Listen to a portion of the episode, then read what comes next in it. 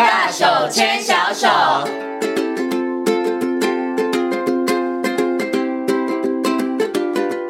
这里是教育广播电台，您现在所收听到的节目呢是《遇见幸福幼儿园》，我是贤青。接下来呢，在我们节目当中要进行的单元是“大手牵小手”的单元。那么，在今天的“大手牵小手”的单元呢，要来告诉所有的听众朋友们，如果你们家的宝贝现在正在念幼儿园，那每一个月你可能都会收到园方给你的这个幼儿园的菜单，那你看不看得懂这个菜单呢？那么，在今天节目当中呢，就为大家邀请到专业的营养师李婉萍营养师呢，来到节目当中哦，跟所有的听众朋友，好好来分享一下，我们到底要怎么样来看懂幼儿园的菜单，怎么样为我们的孩子的饮食来把关呢？那首先呢，先跟我们的婉平营养师问声好，Hello，婉平你好。啊，主持人你好，各位朋友大家好，嗯，我是婉平营养师。其实呢，大概好多听众朋友呢，大概都收过幼儿园。如果你的小朋友正在念幼儿园的话，大概都收过菜单哦。是，我先请问一下婉平，根据你的观察，你觉得看得懂的菜单的爸爸妈妈比例高不高？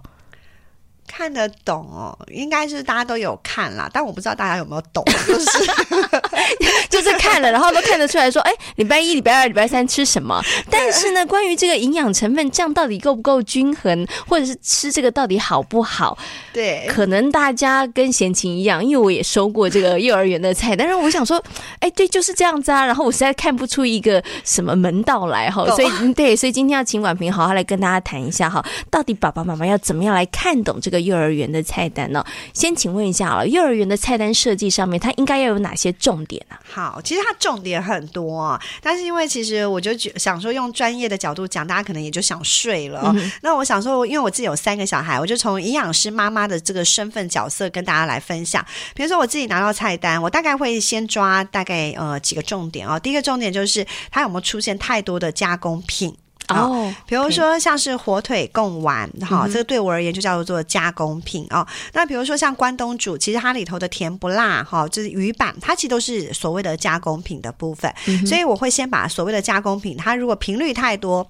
对我而言一周一次，我觉得基本上就叫做太多了。但原则上我自己呃辅辅导的幼稚园的话，其实我都是让他们这些菜单尽量不出现任何的加工品的部分。好、嗯，因为其实这些东西是可以被代替的，是可以有。有办法取代的哦。那第二个呢，我就会看这个所谓的含糖饮料的部分，哈，会不会太多哦？比如说呢，像有些人就会加这个所谓的果汁，虽然是百分之百的果汁，但是其实因为百分之百的果汁它的纤维量不高，其实对孩子来讲，它也算是一种含糖饮料。嗯，好，那有一些它会有什么的冬瓜茶，好，其实它就是纯粹的含糖饮料。好，那。那这些的部分，其实我应该呃跟大家分享。我觉得大家应该要打破，就是说我尤其在我们点心设计的时候，它真的不太需要干和湿的概念，因为有时候他就会觉得什么，哎，可能配个面包，嘴巴干了，然后就要喝一个饮料。嗯、可是饮料可能配，其实饮料就配水就好了，嗯、对。但是因为大家可能就是设计的时候都会觉得饮料应该再配一个饮料，可是那个饮料往往都是含糖，完整啊。对，可是饮料往往都是含糖饮料。嗯、那我们一直在呼吁大家说，哎，不要喝含糖饮料。可是每一天，如果你的菜单里头都设计了一个含糖饮料，其实是对我们来讲是一个没有意义的哦。嗯、那我就会建议，就是说，呃，像一般来讲，他如果预算够的话，那个饮料的部分就会建议他可以加上豆浆、牛奶，好，就是来做一个代替。嗯哼，OK，好。所以刚刚有提到了，爸爸妈妈在看这个幼儿园的菜单的时候，哎，先提出了两个很重要的原则。第一个，你先看加工食品。的这个频率次数多不多？然后再来就是这个含糖饮料的部分哈。那刚刚有提到了，像这个可能加工食品最好是不要出现啦，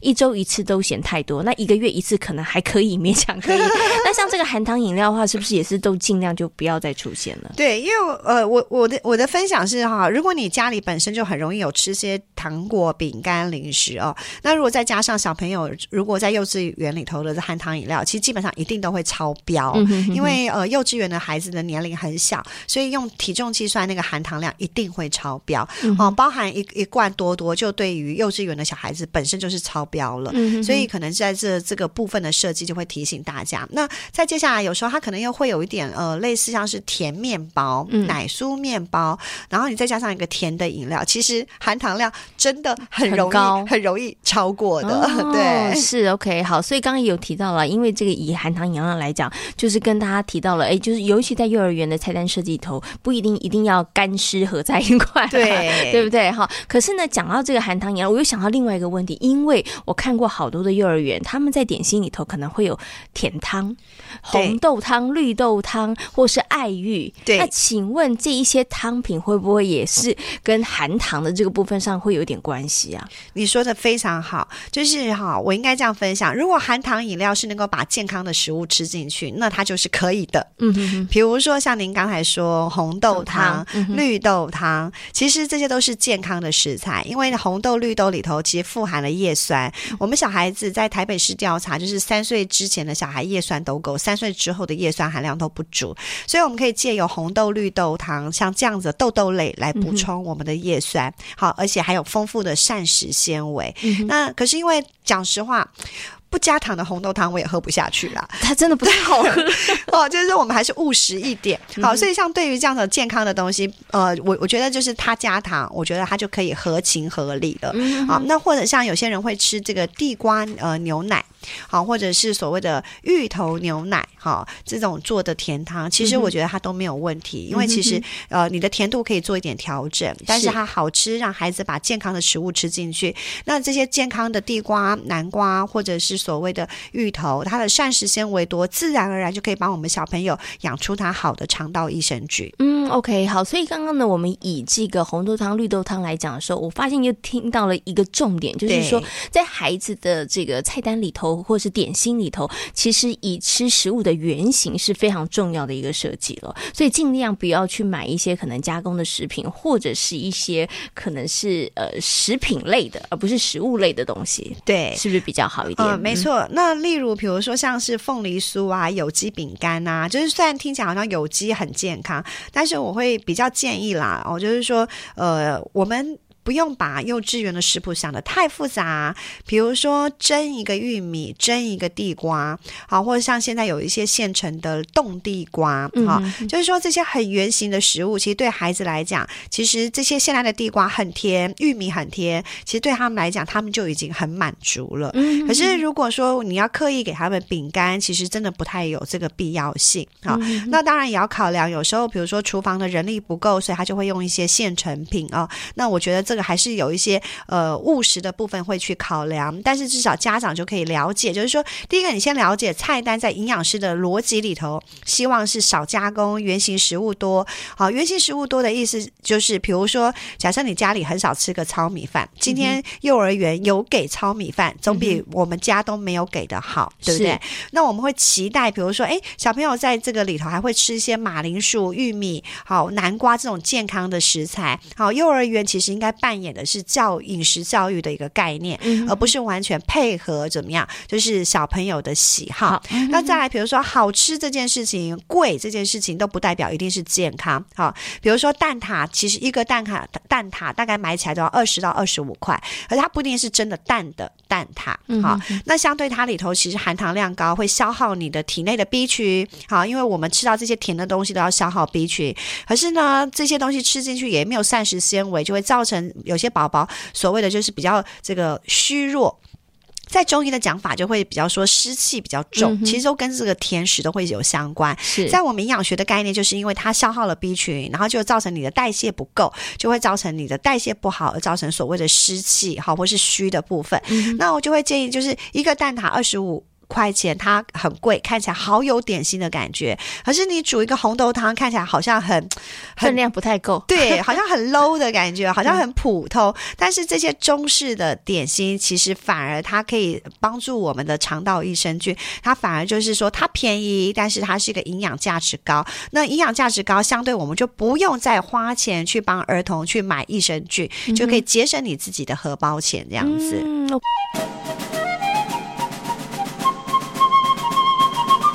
刚刚其实婉平有提到了，在幼儿园在提供这个餐食的部分里头哦，除了要兼顾孩子的营养之外，其实他也肩负着这个算是饮食方面的教育，所以他应该要提供多元多样。所以在幼儿园里头，他是不是比如说像蔬果类的选择，他应该要选择的样式或是样态，或是他烹煮的方式要比较多样比较好一点呢？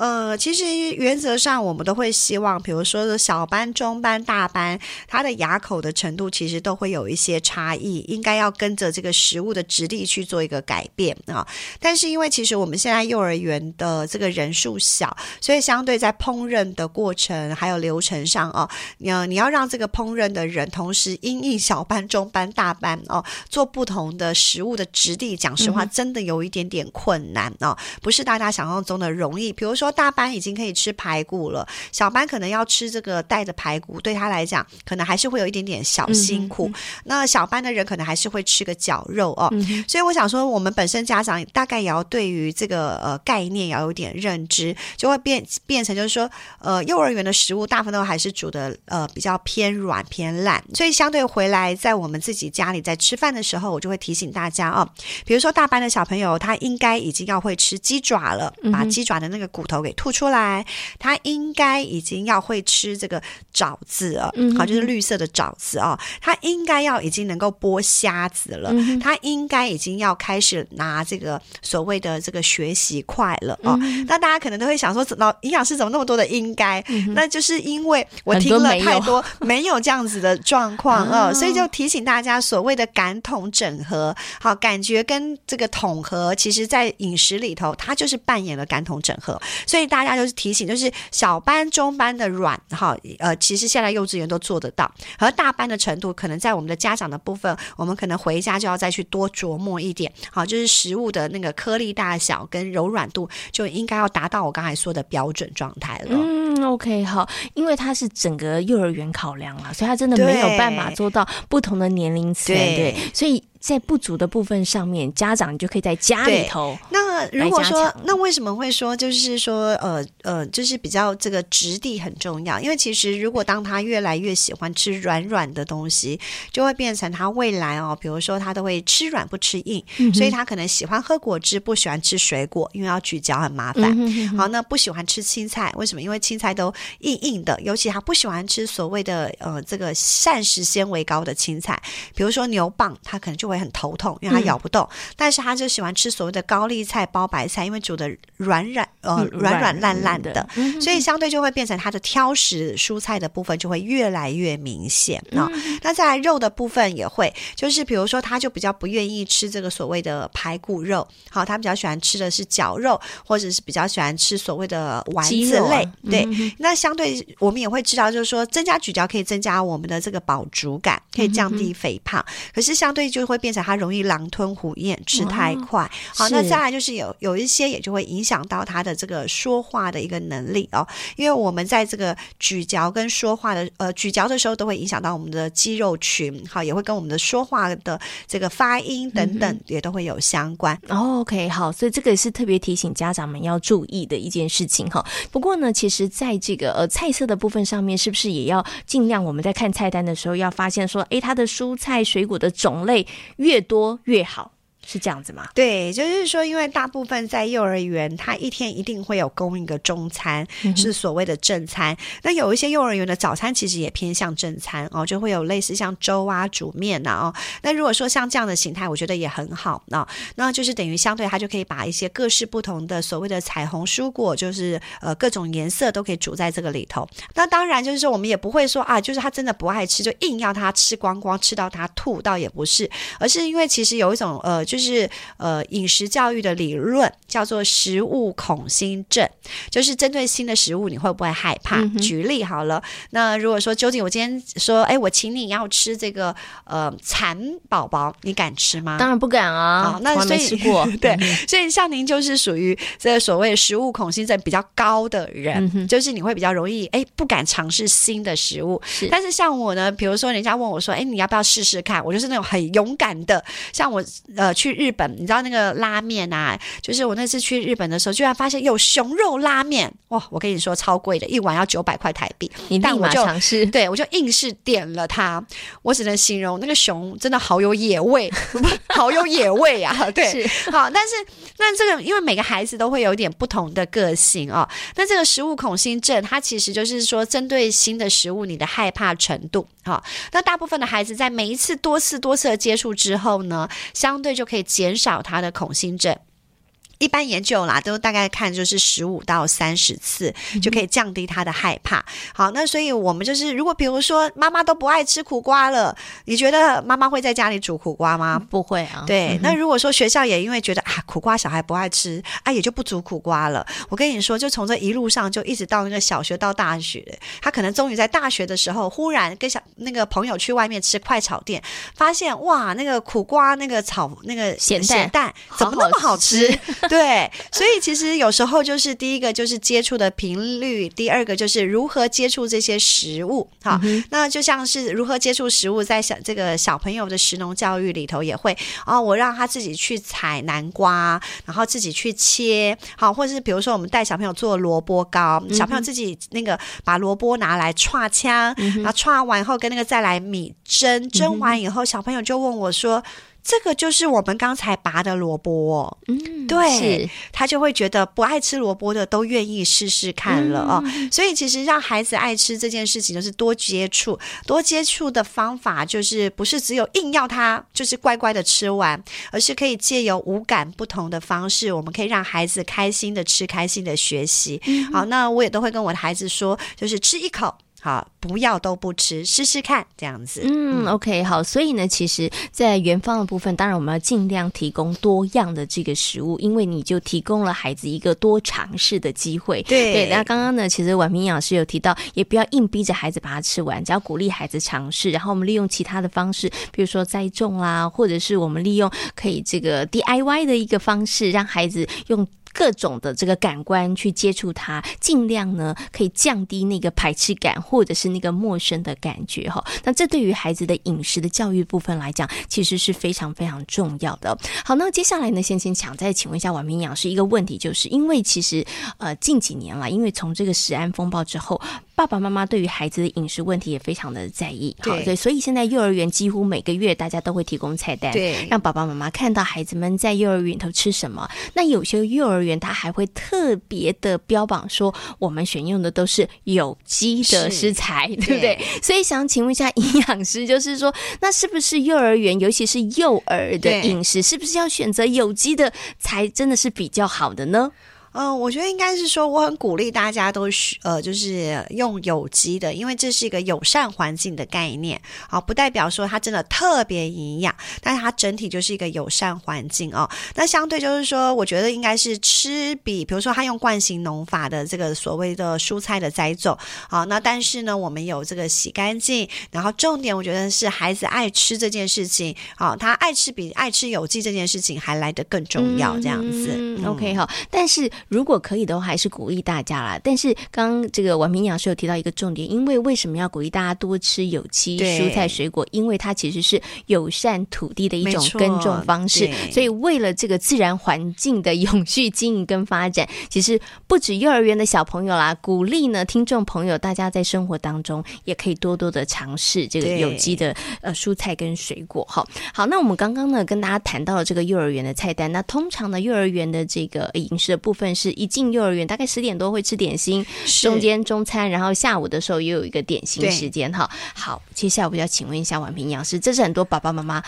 的一个嗯，不能说困扰，也不能说大家偷懒的，因为很多爸爸妈妈觉得说，反正小朋友到幼儿园早上九点十点就吃点心了，那他起床时间又比较晚，那我们就干脆早餐省略，对，然后直接到幼儿园吃点心，请问这样可以吗？其实我觉得这很 OK 哎，因为其实小孩子他也真的没有大家想象中吃这么多，所以那如果说你的上班白也就是比较偏晚的人，所以你也比较晚送去给小孩，就晚送去幼儿园，他刚好就是等于。吃个正餐。哦，嗯、所以应该是说，哎，你幼儿园的正餐呃的点早上的早点，它如果越能够偏向所谓的正餐形式，比如说像是我们刚才说，它煮个粥，然后粥里头有均衡的概念，有饭啊，有稀饭，然后有蔬菜，有肉，像这样的形态，其实我觉得它比我们单纯吃一个所谓的面包来的更健康。对，好，那如果说，哎，他今天给的是一个面包，那我们就要来看它搭配的饮品是什么。如果他的面包呢，比如说他配一个冬瓜。茶，我觉得可能相对就是又是含糖饮料，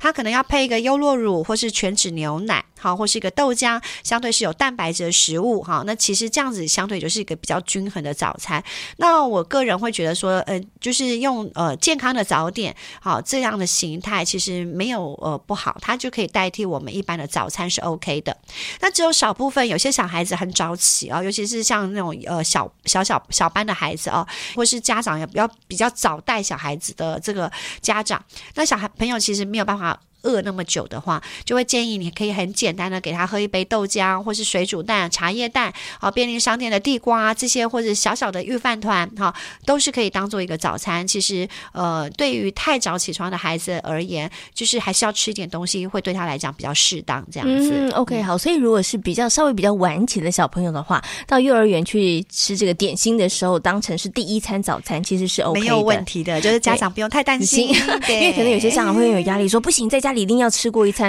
可是有的时候我又觉得，哎，小朋友他们可能比较晚起，你吃了早餐，然后到幼儿园又吃点心。对，我心里头常的疑问就是，孩子这样不会吃太多吗？其实有的时候可能会，孩子真的会吃不下，对不对？对，其实应该要看，有些孩子就会吃不下，有些孩子就会吃很多。嗯，对。那在其实，在六岁之前的孩子，大部分哈，讲实话，他们都是动物。我这样形容，爸妈可能会觉得，哈，怎么说我的孩子是动物？可是因为其实，在六岁之前哦，人的饱食中枢。它是依照你真的饿，真的饱。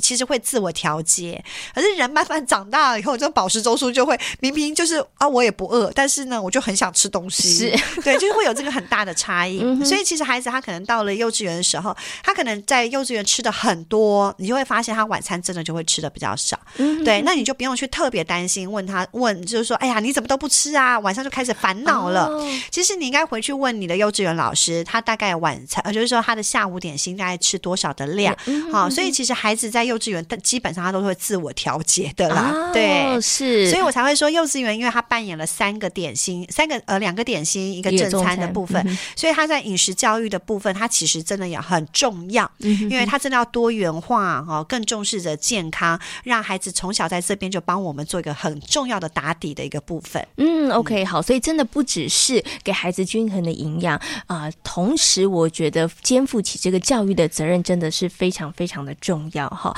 好，那这个就是呢，爸爸妈妈在看这个幼儿园提供的菜单的时候，其实大家可以看到里面的一些 mega，还有一些呢很重要的一些部分了哈。好，那今天呢也非常谢谢呢李婉萍营养师在空中跟所有的听众朋友所做的精彩的分享，感谢您，谢谢，谢谢。